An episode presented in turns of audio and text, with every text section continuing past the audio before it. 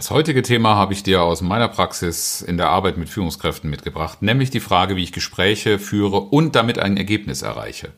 Egal, wie du dazu stehst, Gespräche zu führen, ob dir das Spaß macht oder ob dich dich damit eher schwer tust, ich werde dir auf jeden Fall drei gute Gründe liefern, warum du dich damit beschäftigen solltest und in die Qualität deiner Gespräche investieren solltest und fünf Tipps, was du ganz konkret dafür tun kannst. Und los geht's.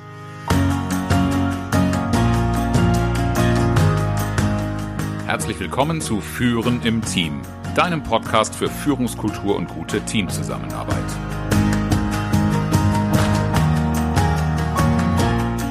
Mein Name ist Oliver Bayer. Ich helfe Teams, ihre Zusammenarbeit zu stärken und Erfolge zu feiern, ohne Verantwortung abzuschieben.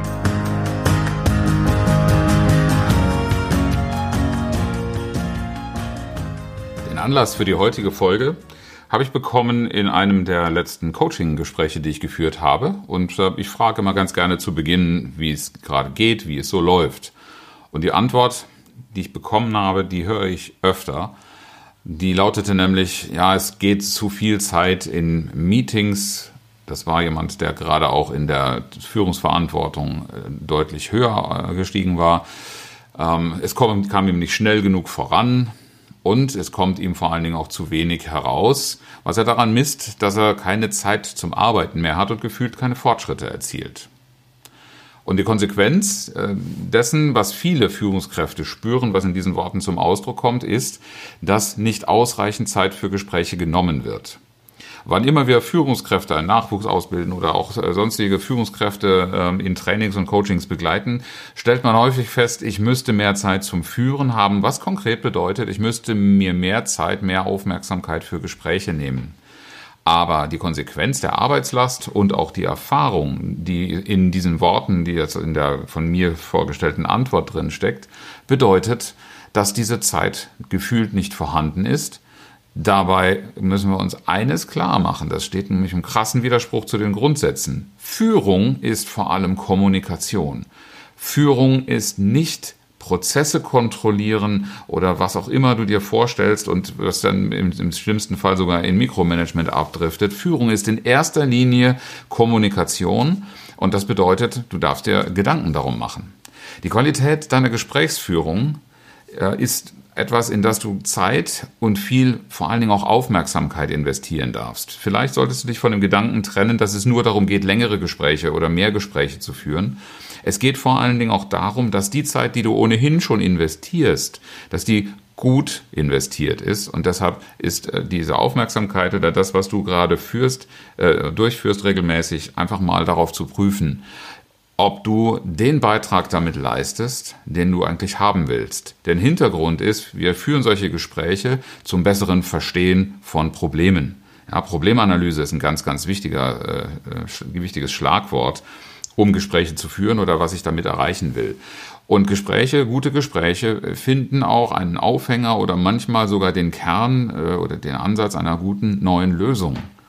Auch das ist etwas, was ein gutes Gespräch leisten kann und was du nicht nur in einem stillen Kämmerlein für dich alleine machst. Durch eine gute Gesprächsführung ist einfach die Vielseitigkeit der Quellen und damit auch die Qualität der Lösung besser. Und gute Gespräche führen auch zu Entscheidungen. Und zwar zu Entscheidungen, die von denjenigen, die sie zu akzeptieren und umzusetzen haben, leichter mitgetragen werden können. Das sind alles Punkte, die natürlich einer gewissen Aufmerksamkeit und vielleicht auch Veränderung deiner Gesprächsart oder Gesprächsführung erfordern, aber gute Gespräche leisten einfach solche Beiträge. Der zweite gute Grund, warum du in die Qualität deiner Gesprächsführung investieren darfst, ist, du hast damit die einmalige Gelegenheit, Wertschätzung zu vermitteln. Und ich rede hier nicht davon, ständig Mitarbeiter zu loben. Das ist völlig in Ordnung, wenn du das tust, aber Wertschätzung ist viel, viel mehr. Wertschätzung entsteht nämlich aus der Beteiligung der Mitarbeiter der Betroffenen an der Erörterung von Materie, an der Analyse von Problemen oder auch an der Erarbeitung von Lösungen. Das Ganze braucht allerdings den entsprechenden kulturellen Hintergrund und dazu müssen deine Mitarbeiter, auch Kollegen, Schnittstellen, also ich spreche hier beileibe nicht nur über die Menschen, die du in deiner Führungsverantwortung möglicherweise auch disziplinarisch führst, sondern alle, mit denen du in irgendeiner Form im Leistungsprozess eine Schnittstelle oder einen Berührungspunkt hast den Austausch auf einem bestimmten Niveau zu fördern und zu führen, ist etwas, was ebenso Wertschätzung vermittelt. Und die Königsdisziplin für Führungskräfte wie auch für eine gut gelingende Zusammenarbeit ist natürlich eine funktionierende Feedback-Kultur. Und auch das sollte unbedingt Bestandteil von Gesprächen sein. Feedback ist nicht das in, in regelmäßigen äh, Abständen geführte Gespräch zu Lob und Kritik oder Arbeitsleistung, sondern Feedback ist eine unmittelbare Rückmeldung auf das, was gerade passiert ist. Und wir empfehlen grundsätzlich bei Gesprächen, natürlich von einer gewissen Dauer, über ein zwei Minuten Gespräch brauche ich keine fünf Minuten Feedback-Session zu machen, aber ein äh, Feedback zu den Gesprächen, die du führst, auf jeden Fall einzuholen. Vielleicht nicht unmittelbar danach, aber auch nicht zu weit weg. All das vermittelt auch sehr viel Wertschätzung. Und der dritte Grund für die Verbesserung deiner Gesprächsqualität ist, wenn man merkt, dass man Gespräche mit dir zu guten Ergebnissen und in einer guten Atmosphäre führt, also Wertschätzung vermittelt und dass auch etwas dabei herauskommt, dass, dass dadurch ein Beitrag geleistet wird, dann stiftet das, egal wie deine Mitarbeiter drauf sind, Motivation. Und zwar Motivation von innen heraus. Diejenigen, die an einer guten Beziehung interessiert sind, werden besonders zu schätzen wissen, dass auf deiner Art von Gesprächsführung auf jeden Fall auch eine, eine Wertschätzung abzulesen ist. Und keine Frage, wenn wir mit guten Gesprächen auch wertvolle Beiträge liefern, dass daraus automatisch Motivation von allen, die auch von Ergebnissen getrieben und äh, motiviert sind, äh, gestiftet wird. Kommen wir also zu der Frage, nachdem das Warum geklärt ist, wie kannst du gute Gespräche führen, derart, dass du auch zu Ergebnissen kommst. Das ist tatsächlich, wenn die Haltung dazu mal klar ist und deine Motivation, da etwas dran tun zu wollen, die mehr handwerkliche Seite. Und es wird dir vielleicht nicht so neu und überraschend erscheinen, dass wir bei den Tipps auch so ein bisschen auf die Phasen von einem Gespräch, das du durchführst, äh, draufschauen. Äh, wohl bemerkt, das kleine zwischen Tür- und Angelgespräch musst du nicht in mehrere Phasen vorher großartig gliedern und, und vorbereiten. Aber grundsätzlich funktionieren selbst solche Gespräche so. Ich spreche ganz grundsätzlich von einer Struktur, von einer Bewusstheit. Und das geht natürlich los vor dem Gespräch, indem du eine Vorbereitung machst.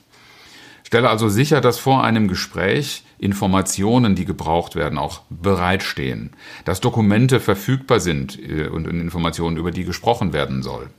Wenn das ein Gespräch ist, das ein bisschen länger dauert, dann strukturiere es unbedingt. Und ich plädiere hier dafür, von dem reinen Agenda-Schreiben, um welche Themen wird es gehen, wegkommen. Äh, und äh, in dem, den Themenzusammenhang kann man ja gerne nennen, aber es sollte unbedingt auch klar gemacht werden, was ist das Ziel, was ist das Ergebnis des Gesprächs, mit dem ich da rausgehe. Das ist das eine, dass du dir das überlegst, was wäre ein gutes Ergebnis, denn diese Art der Vorbereitung ermöglicht dir im Fall des Falles auch eine schnelle Entscheidung und eine adäquate Reaktion. Aber kläre vor allen Dingen auch, warum du äh, mit deinem Gegenüber sprechen willst oder wenn es mehrere Beteiligte sind, warum jeder dabei sein soll. Erstens darfst du dich das fragen, zweitens darfst du es auch in der Vorbereitung schon vermitteln, warum nehme ich jetzt deine Zeit in Anspruch, um nicht sogar das böse Wort vom Zeitstehlen zu nehmen.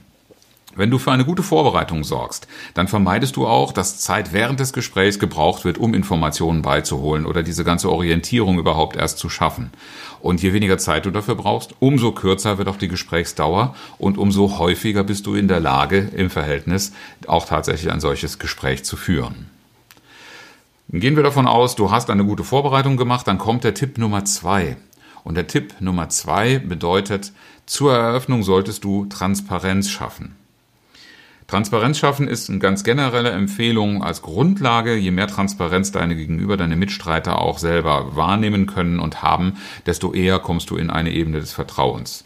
Und zu dieser Transparenz gebe ich dir mal drei Ideen, was damit gemeint sein könnte. Das erste ist mal, welche Erwartungen haben die einzelnen Beteiligten? Also was erwartest du dir von dem Gespräch als Ergebnis? Vielleicht auch vom Verlauf. Ähm, ganz wichtig aber auch zu wissen, was deine Gesprächspartner möglicherweise von diesem Gespräch erwarten. Wenn du also zu Beginn sagst, ich möchte gerade über das Problem, was wir heute Morgen festgestellt haben, mit dir kurz sprechen. Für mich ist dieses Gespräch vor allen Dingen wichtig, um zu verstehen, was der Kern des Problems ist. Was wäre dir noch wichtig, dass wir in dem Gespräch auf jeden Fall zur Sprache bringen oder äh, am, am Schluss festhalten können? Einfach dich und deine Gesprächspartner darin üben, diesen Fokus, worauf läuft dieses Gespräch zu. Und wenn es ein längeres Gespräch ist, also nicht nur so ein fünf Minuten ad hoc spontanes Gespräch, dann solltest du auch das Vorgehen, was du in diesem Gespräch, wenn du es vielleicht auch in Phasen vorbereitet hast oder wenn du etwas mitgebracht hast, was du in welcher Weise besprechen möchtest, Vielleicht hast du ja sogar irgendeine Methodik dabei im Hinterkopf. Und äh, die Empfehlung ist immer, weder mit Informationen noch mit Methoden hinter dem Berg zu halten und Überraschungseffekte zu erzielen. Ein Gespräch ist keine Entertaining-Show, ein Gespräch ist kein Kino-Blockbuster, wo diese Dinge als natürlich selbstverständliche äh, ähm, Elemente eingesetzt werden, um Spannung zu erzeugen. Selbstverständlich kannst du rhetorische Figuren mal so aufbauen, aber grundsätzliche Gesprächsführung sollte dem anderen auf Augenhöhe begegnen und nicht irgendwie arm halten, damit du einen Überraschungseffekt erzielen kannst. Es sei denn, es geht in dem Gespräch darum, dass du mal ausprobieren möchtest, wie unterhaltsam du für dein Gegenüber sein möchtest. Ich unterstelle mal, dass eine Führungskraft das nicht so oft muss. Und auch ein wichtiger Punkt, und da kommst du natürlich dann auch in der Transparenz für dich selbst, für eine gute Orientierung. Ähm, ich habe zwar nicht viel Zeit, aber diese Zeit, die wir jetzt haben, möchte ich effektiv nutzen. Wir sind jetzt, wir haben jetzt zehn Minuten Zeit, dann kommt der nächste Termin oder was auch immer, aber lass uns diese zehn Minuten gut nutzen es sollte auf jeden Fall auch von beiden Seiten ein Commitment da sein, so dass man sich zwischendurch, wenn man merkt, dass man nicht so ganz im Zeitplan zu bleiben droht, immer wieder darauf hinweisen kann, wir müssen dann um 11 Uhr fertig sein oder wann auch immer diese äh, Zeit ist und das passt. Also schaffe gleich zu Beginn Transparenz, was soll rauskommen, wie soll es ablaufen und wann sind wir fertig. Und natürlich halte dich daran. Dann kommen wir zum dritten Punkt, Durchführungen. Zur Durchführung wäre sehr, sehr viel zu sagen. Da gibt es ganze Trainings, die du buchen kannst. Ich würde einen Punkt in den Mittelpunkt stellen, und zwar die Gesprächsatmosphäre. Äh, da wir ja darüber gesprochen haben, dass wir einen Beitrag leisten wollen, dass wir Wertschätzung signalisieren wollen und dass wir die Motivation am Ende hochhalten wollen, ist es wichtig, dass in, dem, in, in dieser äh, Gesprächsrunde, also gerade auch in Meetings mit mehreren Beteiligungen, alle Meinungen sichtbar werden. Du solltest also dein Gespräch darauf auslegen, nicht nur den anderen von irgendetwas zu überzeugen, was du für absolut richtig, unabdingbar oder wie auch immer hältst, selbst wenn es eine Entscheidung ist, die du nur mitzuteilen hast und deine Erwartung ist, die Entscheidung soll verstanden, akzeptiert und zur Umsetzung mitgenommen werden, zum Beispiel indem klar ist, was die nächsten Aktionspunkte sind, dann solltest du trotzdem nicht darauf verzichten, ein Feedback einzuholen in der Art und Weise, wie klar ist es geworden, wo sieht man möglicherweise Hindernisse, Stolpersteine, wofür wird noch zu sorgen sein, äh, dass man auch einfach in ein realistisches Szenario kommt. Das soll keine Einladung zum Widerstand sein, sondern schlicht und einfach für dich das Barometer dafür, wie sieht auf der anderen Seite gerade die Möglichkeit aus, auch zu der Umsetzung zu kommen, die wir brauchen. Drei kleine Tipps auch für die Art und Weise, wie du das erreichst, alle Meinungen sichtbar zu machen. Ähm, konfrontiere die Menschen nicht zu sehr mit Generalisierungen, sondern bleibe bei Ich-Aussagen. Also verbinde auch deine eigene Wertschätzung, deine eigene Zielsetzung damit, was du, äh, was du den Menschen präsentierst oder was du auch von ihnen verlangst. Arbeite viel mit Fragen, weil nur über die Fragen kriegst du Antworten. Und speziell Menschen, die eher zurückhaltend oder introvertiert sind, brauchen einfach auch ein Gefühl, dass ihre Aussage jetzt relevant und gefragt ist. Das erreichst du am besten, indem du auch wirklich mit Fragestellungen arbeitest. Vorsicht dabei natürlich, äh, keine, keine rhetorischen Fragen oder Suggestivfragen zu bilden. Und höre aktiv zu. Aktiv zuhören heißt auch, äh, schau mal auf die Reaktionen deines Gegenübers abseits der Worte. Wie verändert sich die Mimik, wie, wie die Körperhaltung? Du kennst deine ähm, Leute, vielleicht äh, achtest du auch schon regelmäßig drauf, aber achte wirklich auf alle Signale und je nachdem, wie die Worte sind, achte auch darauf, wenn was gesagt wird, dass du mit eigenen Worten nochmal wiederholst, was du verstanden hast, um wirklich sicher sein zu können, dass das, was du verstanden hast, gemeint war. Tipp Nummer vier der Abschluss. Achte unbedingt darauf zum Abschluss, dass du zusammenfasst, was war der Inhalt des Gesprächs, aber nicht nur diesen Punkt auf hier und jetzt, sondern auch für alle Beteiligten klar machst, was sind die nächsten Schritte. Das ist ein unglaublich starker Schritt in Richtung Produktivität, wenn jeder aus dem Gespräch rausgeht und einen klaren Punkt hat, was er bis wann zu tun hat und gegebenenfalls auch noch mit wem. Dass diese nächsten Schritte auf Basis der Informationen, die durch die Zusammenfassung nochmal besser verankert ist im Gedächtnis und damit auch die Motivation für jeden Einzelnen, wenn er aus der Besprechung oder aus einem Gespräch rausgeht, klar ist. Und da kommen wir dann auch schon gleich ganz nah an den fünften und letzten Punkt, vor dem Gespräch ist natürlich nach dem Gespräch, aber es gehört wie eine Vorbereitung auch eine Nachbereitung dazu. Eine gute Gesprächskultur hat es selbstverständlich mit an Bord, eine Zusammenfassung zu schreiben und ähm, auch die Maßnahmen dazu zu dokumentieren. Also wirklich beides festzuhalten und dann alle zu verteilen. Und am besten natürlich auch noch in einem System, das Projektmanagement oder wie auch immer heißt, das so zu dokumentieren, dass es auch für alle nachverfolgbar ist und selbst für diejenigen, die vielleicht bei dem Gespräch hätten dabei sein wollen, aber nicht konnten, nachzuverfolgen ist. Aber auch für dich selbst einfach zur Reorientierung im laufenden Prozess, was hätte passieren sollen, äh, was soll dann passieren. Du hast einfach den Anknüpfungspunkt als Vorbereitung gleichzeitig für das nächste Gespräch. Sollte es mal um mehrere Dinge in der Folge gehen, wir führen doch, dann doch in der Regel keine losgelösten Gespräche, die nur so einen Einmalcharakter und keine Nachwirkungen haben. Nochmal kurz zusammengefasst. Fünf Tipps für die Durchführung von produktiveren Gesprächen, von Gesprächen mit Ergebnis. Erstens, bereite Informationen, Dokumente, Agenda und vor allen Dingen Ziele gut vor, sodass jeder weiß, bei welcher Sache er warum dabei sein soll. Und du natürlich auch. Zweitens, schaffe zur Eröffnung Transparenz über das, was erreicht werden soll, wie vorgegangen wird und wann wir damit fertig sind. Und selbstverständlich halte dich daran. Tipp Nummer drei, in der Durchführung achte darauf, dass die Meinungen aller sichtbar werden. Also auch auf jeden Fall das, was dein Gegenüber oder alle Gesprächsbeteiligten über auch zum Beispiel Entscheidungen denken. Vierter Punkt, Sorge für einen Abschluss, in dem völlig klar wird, was wir in diesem Gespräch als Ergebnis erreicht haben, als kurze Zusammenfassung und dass nächste Schritte definiert werden, was unmittelbar nach dem Gespräch passieren soll. Und fünfter Punkt, Nachbereitung. Sorge für eine nachvollziehbare und auffindbare Dokumentation der Zusammenfassung und beschlossenen Maßnahmen. Äh, vielleicht noch kleiner Nachtrag dazu. Es hat sich natürlich bewährt, so etwas wie eine fortlaufende Agenda, ähm, Aufgabenliste, Lob-Liste, es gibt unterschiedliche Begriffe dafür, zu führen die man innerhalb eines Leitungskreises, eines Projektmanagement-Teams oder einer Abteilung fortlaufend führt, im Zusammenhang mit dem Gesprächsanlass oder dem Kontext, äh, wo das Ganze stattgefunden hat. Wenn du jetzt das Gefühl hast, das ist aber ganz schön viel, auf das ich da achten soll, und da gibt es ziemlich viel zu machen, zu verändern und zu tun, dann lade ich dich ganz herzlich zu einem Erstberatungsgespräch kostenlos ein. Den Link hierzu für die Terminbuchung findest du in den Show Notes. Und dann schauen wir zusammen drauf, was du brauchst, was der Bedarf ist, ob und wie ich dir helfen kann. Ich freue mich auf jeden Fall darüber, mit dir ins Gespräch zu kommen, denn gute Gespräche sind eine meiner großen Leidenschaften in der Arbeit, egal mit wem ich arbeite. Auch heute habe ich wieder ein inspirierendes Zitat mitgebracht von François de la Rochefoucauld. Das Vertrauen gibt dem Gespräch mehr Stoff als der Geist. Herzlichen Dank fürs Zuhören und schön, dass du dabei warst. Bis zum nächsten Mal in diesem Podcast, wenn es heißt Führen im Team, Zusammenarbeit stärken und Erfolge feiern, ohne dass Verantwortung abgeschoben wird. Ich freue mich auf dich.